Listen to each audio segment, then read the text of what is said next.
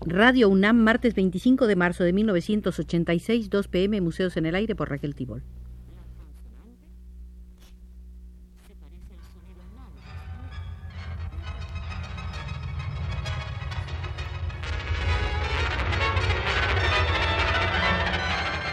Museos en el Aire.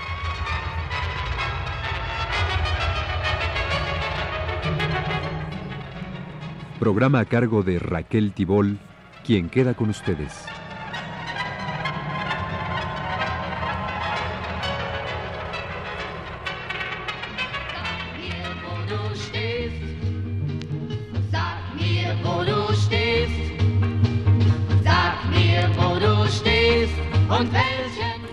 Una vez más nos encontramos en el Museo del Arte en la República de Weimar.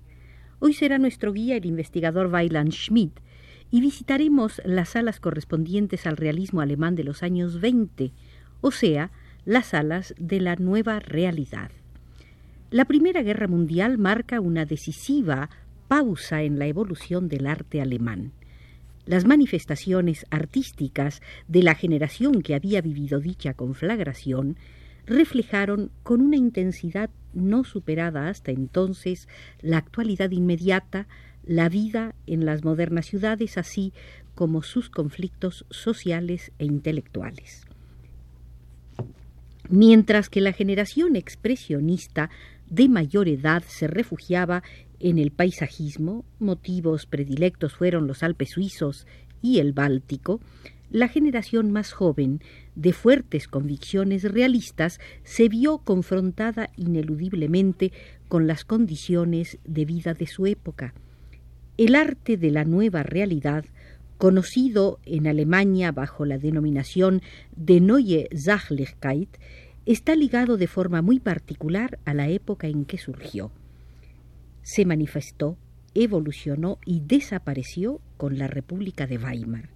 Sus primeros brotes fueron constatados en 1919 y con la llegada del año 1933 llegó también su final. La pintura, posteriormente entronizada, ni era nueva ni era real. Fue puesta rastreramente al servicio de falsos ideales y utilizada para conjurar ilusiones ajenas a la realidad.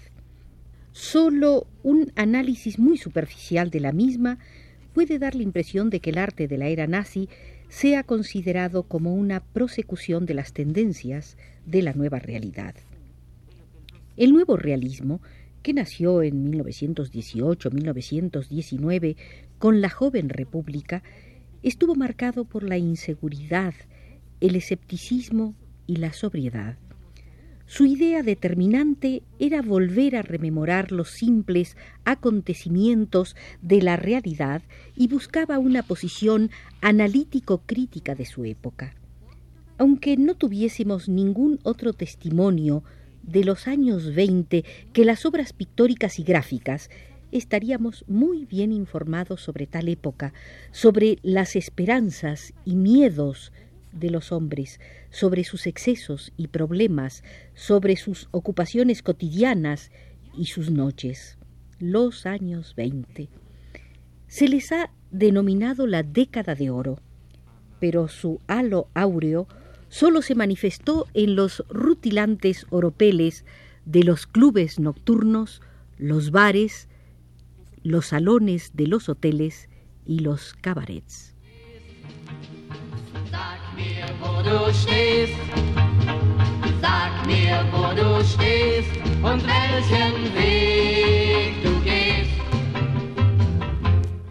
Los años 20 fueron una década de plomo, si pensamos en la carga de las estructuras sociales heredadas, de hierro, si se tiene en cuenta el continuo alboroto armado por los grupos de choque de los distintos partidos políticos, de lata, si se considera el patos de la propaganda masiva volcada sobre el pueblo, de barro, si se considera la base de la organización del Estado en los años transcurridos entre inflación y depresión. La nueva realidad y el nuevo realismo mágico están marcados por la fisonomía de esta época a la que dieron expresión y trataron de modificar. los pintores y dibujantes, o algunas de sus figuras más notables, tomaron partido, con apasionamiento apostaron por el presente, fueron testigos de su tiempo, se quejaron angustiosamente de ese tiempo o intentaron esbozar una imagen pura e intacta de la época contraria a la realidad. La nueva realidad y el realismo mágico no son un fenómeno exclusivo de Alemania. Se dieron tendencias similares en Francia e Italia, en Holanda, Bélgica y los países escandinavos. En la Alemania de la República de Weimar encontraron un eco muy pronunciado y gran número de seguidores, y es únicamente en Alemania donde contemplamos un verismo decididamente crítico que no se limita a registrar el tiempo y el espacio con realismo o a conjurarlos mediante fórmulas mágicas, sino que asume directamente los conflictos y toma parte abiertamente.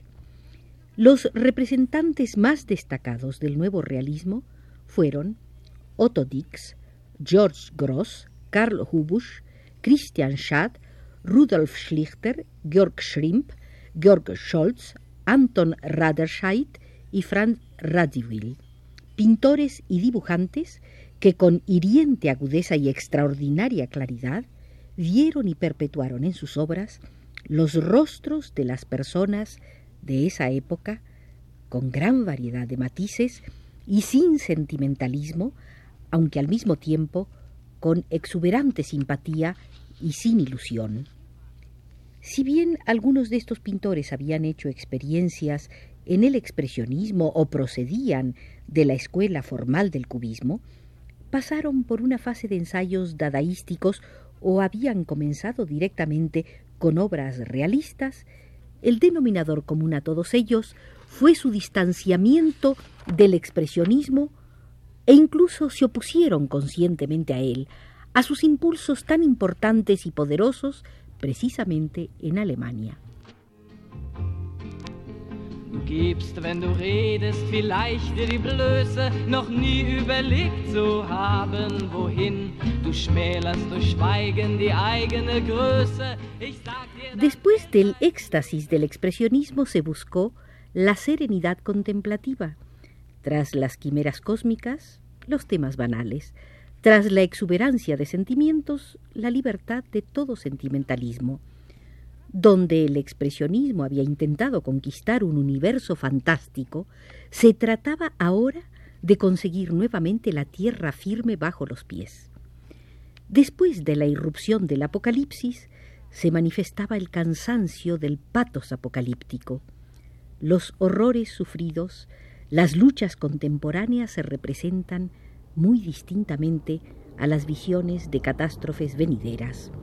Solo en la fascinación por el ritmo de las modernas metrópolis y en la obstinación frecuente de los reproches a las grandes urbes se guardó alguna cercanía con el expresionismo. La divisa vigente era basta de quimeras y delirios, no más fervores por dimensiones cósmicas y profundidades ignotas en el propio yo. Nada de viajes a la India arcana y a Polinesia tampoco un regreso a las maternidades. Había que observar la intrínseca apariencia de nuestro yo y las convulsiones del minúsculo propio yo. Así fue como se interpretó el mandato de la época. La contemplación del mundo que nos rodea y el día en que vivimos, de eso se trataba de mirar por la ventana las vivencias cotidianas y el asfalto ante la casa, de observar escenas callejeras en las fábricas y en los astilleros, en quirófanos y burdeles, aunque a veces solo se tratase de un huertecillo familiar, o de la garita de un guardabarrera, o de un rincón feliz, o quedar prendido en la perspectiva de una cuerda de ropa tendida en el ambiente de un patio vecinal. Entonces se creyó percibir un hálito de esos años, pudo saborearse su exuberancia y su indigencia, su despilfarro y su desesperación, su eclosión y sus divertimentos. Entonces se hicieron patentes las dos caras del mundo, la de color de rosa y la plena de rigores. Fue comprendido o se creyó comprenderlo, se le amó, se le criticó y a la postre se quedó completamente a la merced de sí mismo. La admiración por la escultura negra fue sustituida por la ocupación con la fotografía. La conciencia de nuestra civilización reemplazó a la influencia del mundo arcaico.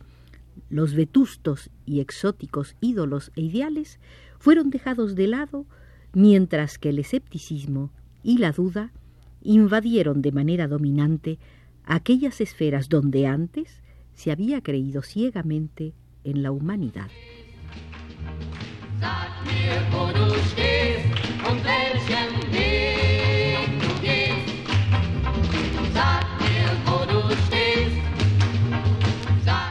El ser humano es bueno. Había posturado el expresionismo y George Gross, a principios de los años 20, contradijo esa afirmación sosteniendo el ser humano es un animal. Pero este cínico enunciado pronto se transformaría en comprensión. Hay que ayudar al ser humano. La persona tiene que ser rescatada del gueto de su clase, tiene que ser liberada de su dependencia de la sociedad. Y si esto no era posible, había que presentarle la imagen de un mundo en el que aparecieran los antagonismos reconciliados y las escisiones unidas. Ese nuevo realismo que se desarrolló en Alemania a principios de los años 20, no sin contactos con otros países, fue reconocido ya en sus albores por críticos contemporáneos y diagnosticada su idiosincrasia. En 1919, en la publicación Kunstblatt de Berlín, Paul Wechstein, su editor, en una crítica analítica sobre la revista romana Valori Plastici y las tendencias italianas, dijo lo siguiente. Característico de la obra de Carray, aún más característico de un grupo completo de jóvenes artistas, es un verismo muy peculiar, exagerado hasta el máximo, que se esfuerza por lograr un dibujo correcto, pleno de un rigorismo que no manifieste rasgo alguno del propio estilo. En Alemania se encuentran, como es sabido, por caminos análogos, Gross y Davringhausen. Hasta aquí las palabras de Bechstein. En el mismo año 1919, Wilhelm Auenstein, en el prólogo de su libro Bildende Kunst der Gegenwart, habló, con acento más bien de menosprecio, de un renovado interés por el mundo, incluso por la objetividad más extremada, que él interpretó como un paso atrás. Igualmente, Gustav Friedrich Hartlaub también registró las nuevas tendencias, al principio con escepticismo. En una colaboración para el diario Frankfurter Zeitung, escrita a mediados de 1920, hablaba de un retorno al objeto y denominó neonaturalismo a este movimiento incipiente. En Kunstblatt constató Paul Wechstein en 1921. En relación con Picasso se hablaba también de un nuevo realismo o naturalismo. A ese nuevo naturalismo se le dedicó en septiembre del año siguiente, es decir, de 1922, un número especial de Kunstblatt y una encuesta en la que participaron, entre otros, Archipenko, Belling, Hofer, Kandinsky, Kirchner, así como también Döblin, Hartlaub, Pinder y Reslov. A partir de entonces parece que la nueva tendencia encuentra una orientación inequívoca, no sólo en el Kunstblatt de Bechstein y no sólo al referirse a las artes plásticas. Se hablaba frecuentemente de un nuevo realismo o un nuevo naturalismo.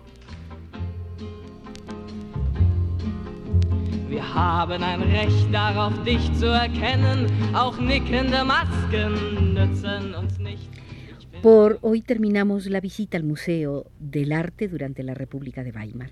En la próxima visita volveremos a contar con la conducción de Weiland Schmidt y en los controles con Arturo Garro.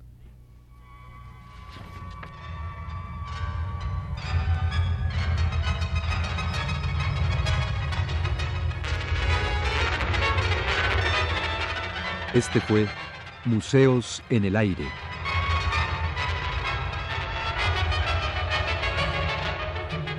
El programa de Raquel Tibol que se transmite todos los martes a las 14 horas.